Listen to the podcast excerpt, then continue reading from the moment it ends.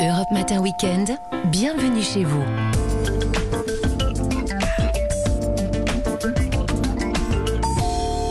Comme tous les dimanches à quelques minutes du journal de 8h sur Europe 1, vous êtes là pour votre rendez-vous immobilier, les bons plans pour investir dans la pierre en 2023. C'est ici, c'est maintenant. Bonjour Christophe Bordet. Buenos dias, hola, ¿qué tal Oh là, ça sent l'Espagne aujourd'hui. Hein Ah, Ah, vous me faites plaisir Christophe, je j'adore savais, Rolio. je savais.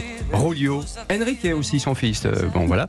Et bien d'autres choses qui vous font fondre les nages, je le sais. C'est vrai. La mer, le soleil, Oui. les tapas. Et les Français. Les Français qui achètent de plus en plus de résidences secondaires ou de logements locatifs de l'autre côté des Pyrénées. Alors soyez précis Christophe, est-ce qu'on a des chiffres? Oui, alors Ah. c'est- c'est une niche évidemment, mais une niche très dynamique. Ça grimpe, ça grimpe. Augmentation d'achats immobiliers des étrangers en Espagne en hausse de plus de 40% en 2022. Ça n'est Mm. pas rien.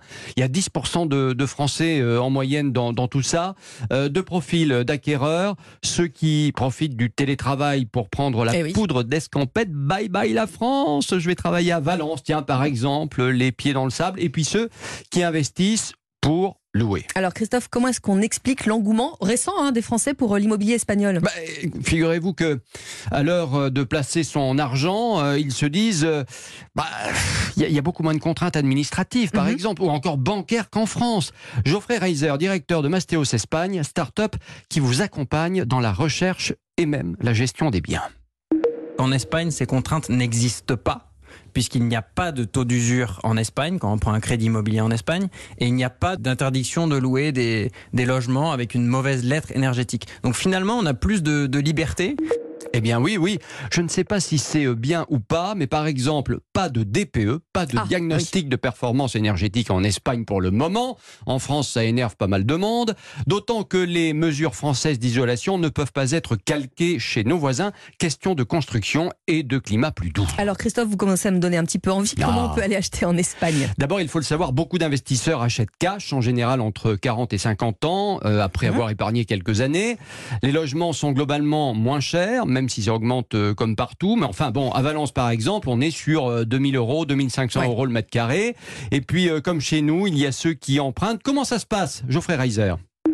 Le cas le plus typique, c'est si vous êtes propriétaire de votre résidence principale et qu'elle est déjà partiellement ou totalement remboursée, alors vous allez voir certaines banques, par exemple le CIC Iberbanco, qui va vous libérer euh, bah, un crédit en prenant une garantie hypothécaire sur votre bien français, sur votre résidence principale. Maintenant, prendre un crédit en Espagne, est-ce que c'est facile? Oui, ça l'est.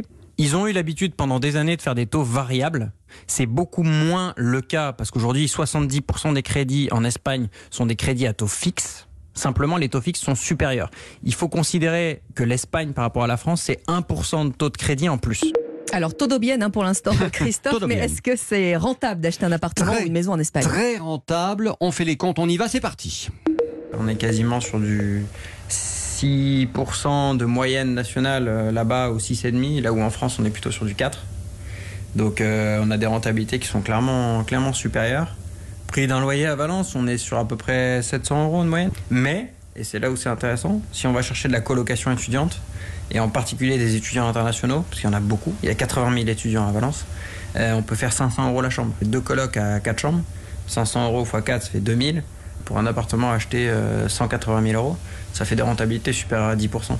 Et alors, bien entendu, moins de taxes qu'en France. Il faut juste, quand on emprunte, avoir un apport plus important que dans l'Hexagone. hein. c'est 30% de la somme contre 10 en moyenne euh, chez nous. Bon, c'est vrai, tout le monde ne peut pas le faire, mais c'est la même règle que pour euh, les Espagnols, en fait, que ce soit les Français qui achètent en Espagne ou les Espagnols, c'est la même règle. Donc voilà, aller à Valence, Madrid, deux heures d'avion, ça fait rêver quand même. Ah oui, Gracias Christophe. gracias. Bon dimanche.